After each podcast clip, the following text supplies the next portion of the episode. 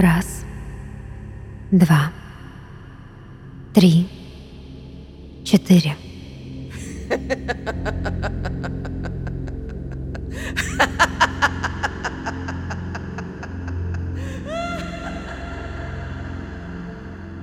День выдался на удивление славный.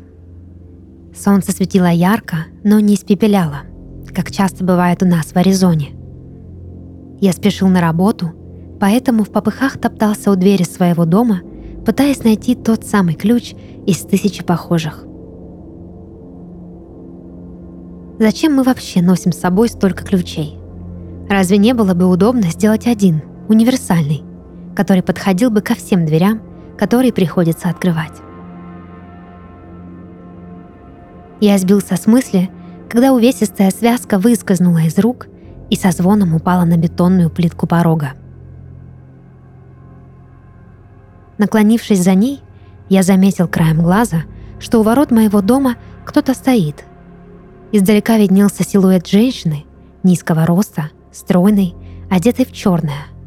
Она ходила вдоль ворот, словно заблудилась, или пришла не туда и пыталась опознать в чужом доме пункт своего назначения. «Добрый день. Могу я чем-то помочь?» — спросил я, подойдя к калитке. «Здравствуйте. Я ищу дом номер четыре. Это же он?» — ответила она спокойно, будто была уверена, что пришла по адресу. Что-то в ее образе вызывало у меня тревогу. Это была молодая женщина, одетая в черное платье и длинную летнюю накидку, чей подол шлейфом тянулся за ней по земле. Волосы цвета обсидиана были распущены и струились по ее аккуратным плечам. Глубокие черные глаза обрамляла угольная полоска туши, а на руках ослепительно переливался блеск черного шифона перчаток. Эта женщина была элегантна и как-то по-мрачному красиво, словно только что сбежала с чьих-то похорон. Не знаю почему, но я решил ей соврать. Вы, должно быть, ошиблись. Это третий дом. Четвертый дальше по улице. Ответил я, стараясь сдержать свое волнение и сохранить невозмутимое лицо. Странно. Я считала дома по пути сюда. Один, два, три, четыре. Ее голос звучал в моей голове словно эхо. Эхо, которое тонким шлейфом заполнило всю улицу. По коже пробежали мурашки, как только она закончила считать. Это старые постройки, все номера перемешались. Если вы пойдете туда, то найдете четвертый дом. Продолжал я, указывая на пустошь, что открывалась за моим домом. Должно быть, вы правы. Я действительно ошиблась. Видимо, мне в следующий дом. Доброго вам дня, ответила женщина нежным голосом, и на бледном лице ее показалась тень приветливой улыбки. Пока я наблюдал, как она изящно плывет по аллее в сторону пустоши, сердце мое колотилось, отбивая ритм, похожий на стук ее каблуков.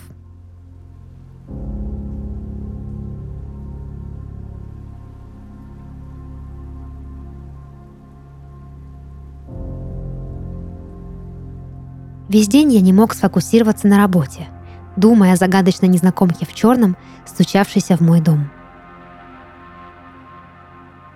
Она была так уверена, что пришла туда, куда нужно, что это даже пугало — все потому, что мой дом действительно был четвертым. А значит, у нее ко мне было какое-то дело, о котором я, от внезапного испуга, никогда не узнаю. В памяти всплыла прошлогодняя статья, в которой мужчина рассказывал о том, что к нему пришла странная дама в черном, постучалась в его дверь и зашла внутрь. Через время он выскочил из дома как ошпаренный и бежал так далеко, как только смог. В своем интервью он описывал ее как красивую женщину, что вмиг обернулась демоном и пыталась затащить его в ад. Ему удалось спастись чудом. По его словам, в тот день к нему приходила сама смерть. После этой статьи и другие издания писали о пережившем встречу со смертью. В заголовках встречались слова «сумасшедший», «безумный», «чудной» и так далее. Но что, если это правда? Все эти мысли, а также тревога, что моя ложь раскроется, не давали мне покоя. Я стал искать информацию о том мужчине и с ужасом обнаружил, что незадолго после интервью он все же скончался.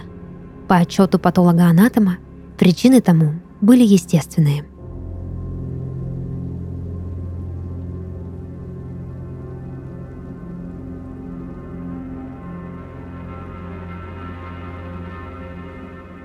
Возвращаясь домой, я то и дело оглядывался по сторонам. Фонари, обычно освещающие аллею, почему-то не работали. Изредка некоторые из них мерцали, как в фильмах ужаса. Вокруг было тихо и непривычно ветрено. Подойдя к дому, я замер около ворот и с ужасом уставился на свое жилище. В гостиной горел свет. Я шел по тропинке к дому и изо всех сил молился. «Господи, сделай так, чтобы это я забыл выключить свет, когда в попыхах уходил из дома сегодня утром». Но молитвы мои услышаны не были. В гостиной меня уже ждала та самая женщина в черном, которой я так испугался сегодня утром. Она сидела в кресле возле торшера, а воздух вокруг нее был похож на туман или пар, что сиял от цвета лампы. Аккуратно скрестив стройные ноги и постукивая тонкими пальцами по столу, она выдавала ритм. Один, два, три, четыре. Я же уставился на нее, словно пораженный параличом, и не мог вымолвить ни слова. «Значит, твой дом все-таки четвертый?» Спокойным низким голосом сказала она и обратила на меня свой угольно-черный взгляд. «Кто вы и что делаете в моем доме?» — спросил я, собрав всю свою волю в кулак. «Скоро ты все узнаешь». После этих слов весь свет в доме погас. Окна распахнулись, раскинув длинные шторы из тюля по сторонам. Ночной аризонский ветер ворвался в дом, и все вокруг словно начало свистеть, скулить и дрожать. Я потерял свою гостью из вида и стал медленно пятиться назад, в надежде выбраться из дома, пользуясь кромешной темнотой. Но как только нога моя ступила в прихожую, я почувствовал прикосновение чего-то холодного на своем плече.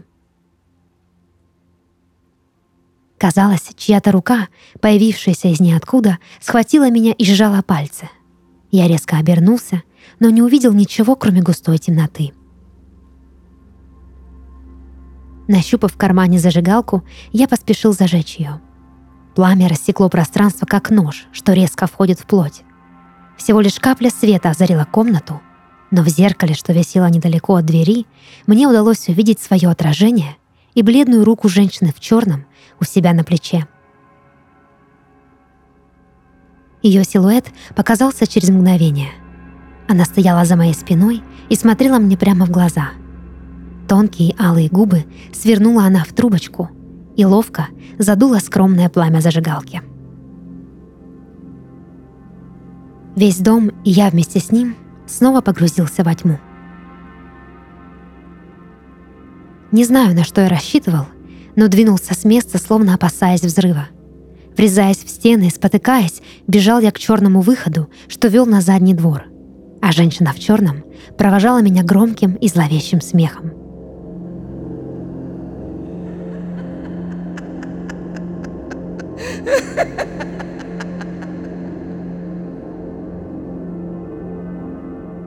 Разумеется, дверь на задний двор была заперта. Ломая ногти, стучался я в нее и звал на помощь.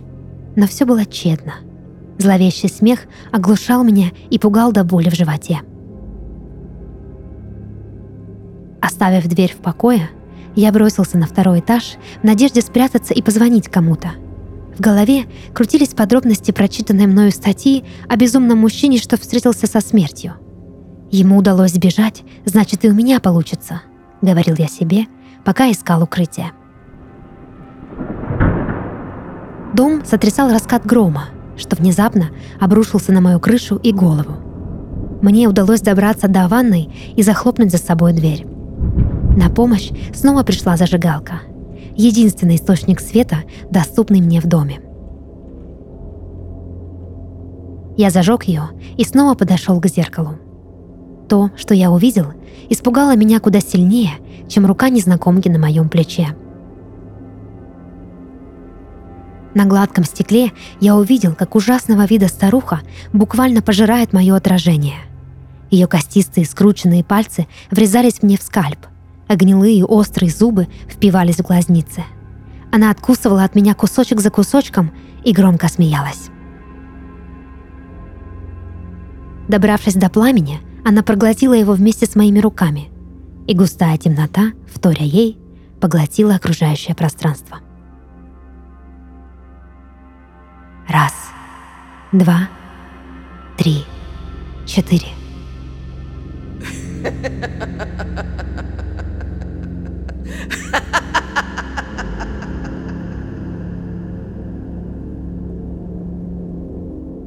Это подкаст «Сны» и его ведущая Дарья Харченко. Сегодня я читала рассказ, написанный на основе сна нашего слушателя Данила Тарасенко из города Краснодар. Если вы хотите, чтобы ваш сон прозвучал в подкасте, присылайте его к нам на почту. Ссылка в описании. До новых встреч и сладких снов!